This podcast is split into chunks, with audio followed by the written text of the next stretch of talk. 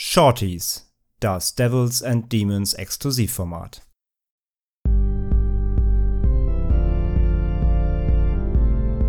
They're coming to get you, Barbara. They're coming for you.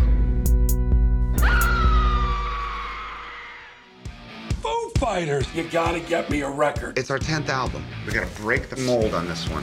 Let's up. Let's go somewhere we've never been. This place is amazing. Do you guys get this overwhelming sense of death?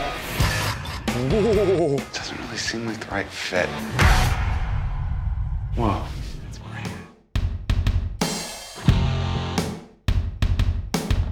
BJ McDonnell, der Regisseur von Hatchet 3, inszeniert mit Studio 666 eine Horrorkomödie mit den Foo Fighters, die jetzt im Kino läuft. Ja, kann das mehr sein als ein Promo-Move? Das möchte ich euch heute erzählen. Und ja, die Antwort irgendwie ja, aber auch irgendwie nein. Also ein gutes Jein.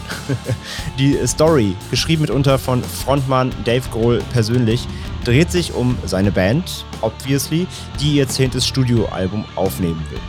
Ihr Produzent organisiert ihnen eine alte, nicht gerade luxuriöse Villa dafür und die Band ist zunächst nicht so begeistert, doch Grohl spürt, dass in diesem Haus Großes passieren wird. Er fühlt eine gewisse Magie und überredet eben seine Bandkollegen, dass sie dort ihr Album aufnehmen und so zieht die Band vorübergehend, wenn auch ein bisschen widerwillig, in diese Villa ein, äh, um zu komponieren und zu recorden. Was sie dabei nicht wissen natürlich, ist, eine satanische Macht ist dort am Werk und dürstet nach Blut, wie ihnen auch zum Beispiel eine äh, Nachbarin äh, schnell offeriert mit kryptischen ähm, Sätzen, aber sie nehmen das natürlich nicht so viel voll, wie das in so Horrorfilmen nun mal ist. Der Writing-Prozess des Albums läuft dann auch erstmal schleppend an. Es fehlen die Ideen, die Kreativität will nicht so sprudeln. Doch dann entdeckt Grohl im Keller dieser Villa ein altes Tape-Deck.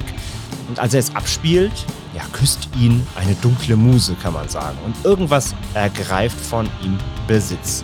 Und plötzlich läuft das Albumwriting wie am Schnürchen. Aber Grohl selbst wird auffallend aggressiver und bald tauchen erste Leichen auf. Mehr will ich zur Story mal nicht verraten, denn so ein paar Überraschungen, wovon der Film jetzt auch nicht so viele hat, kann man ja mal ähm, im Dunkeln lassen.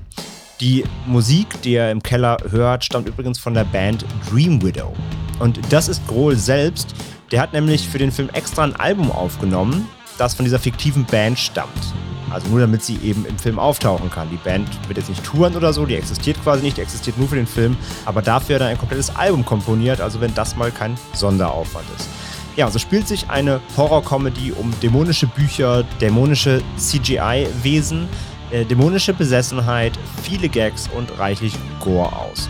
Und das funktioniert eigentlich ganz gut. Die Band spielt sich selbst, natürlich sind das alle keine Schauspieler, machen ihre Sache aber durchaus gut und vor allem sehr sympathisch. Gerade Grohl, der ja zum Beispiel auch in Tenacious D's Film äh, Pick of Destiny zu sehen war, überzeugt mit echt lustiger Mimik und nimmt sich selber nicht wirklich ernst, was sehr, sehr, sehr cool ist. Hm, nicht jeder Gag zündet im Film, aber es gibt reichlich Schmunzler zumindest. Audiovisuell geht das auch alles bis auf die erwähnten CGI-Wesen, die wirklich nicht gerade äh, hübsch sind, auch in Ordnung und vor allem die Practical Effects sind echt ordentlich. Splatter-Freunde kommen voll auf ihre Kosten, auch wenn die besten Szenen leider schon im Trailer verbraten wurden, also falls ihr den noch nicht kennt, schaut ihn am besten gar nicht erst. Auch gibt es mehrere Cameo-Auftritte, einer davon ist sogar wirklich extrem cool, den spoiler ich euch jetzt aber auch mal an der Stelle nicht. Wenn ihr den Film schauen solltet, achtet mal auf die Szene mit der Tonregie, ist eigentlich nicht zu übersehen. Der Film hat allerdings neben der sehr simplen Geschichte einen wirklich großen Schwachpunkt und das ist leider die Laufzeit. Das dauert alles viel zu lang. Der gesamte Aufbau, bis überhaupt mal was Spannendes passiert, zieht sich gefühlt ewig hin. Und 108 Minuten dauern muss Studio 666 wirklich bei aller Liebe nicht. Das hätte man auch alles in knackigen 60 Minuten erzählen können. Ja, wirklich so ein kleines Häppchen. Oder wenn es unbedingt sein muss für die Kinoauswertung, dann wenigstens so 80 Minuten. Ja, wenn der neue Texas Chainsaw 74 dauern darf, dann kann hier so ein Film auch ruhig mal eine kürzere Laufzeit haben. 108 Minuten ist da wirklich viel zu viel.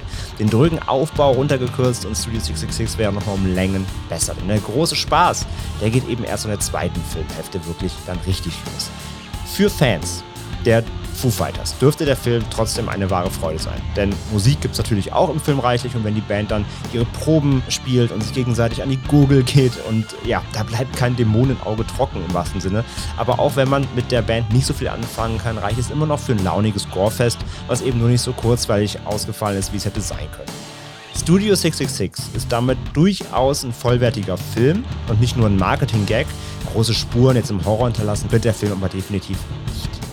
Tja, das war's für heute. Ich gebe dem Film zweieinhalb von fünf Punkten auf Letterbox. Danke fürs Zuhören, danke für euren Support und ja, wir hören uns in der nächsten Folge. Macht's gut.